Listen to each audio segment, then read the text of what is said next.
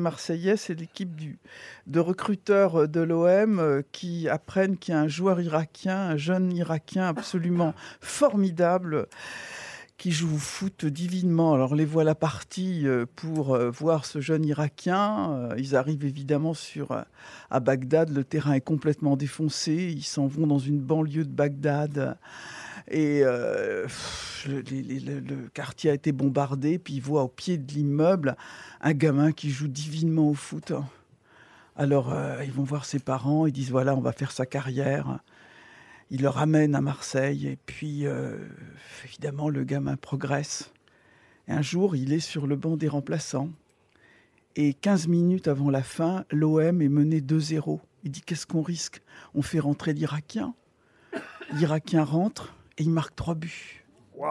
Dans les 15 dernières minutes, il devient immédiatement une vedette incroyable à Marseille. Alors il téléphone à sa mère. Il dit Maman, tu sais pas ce qui m'arrive. Je suis devenue une star à Marseille. Et toi, comment ça va? Bah, Tu sais, ça va pas. Ta sœur a été violée.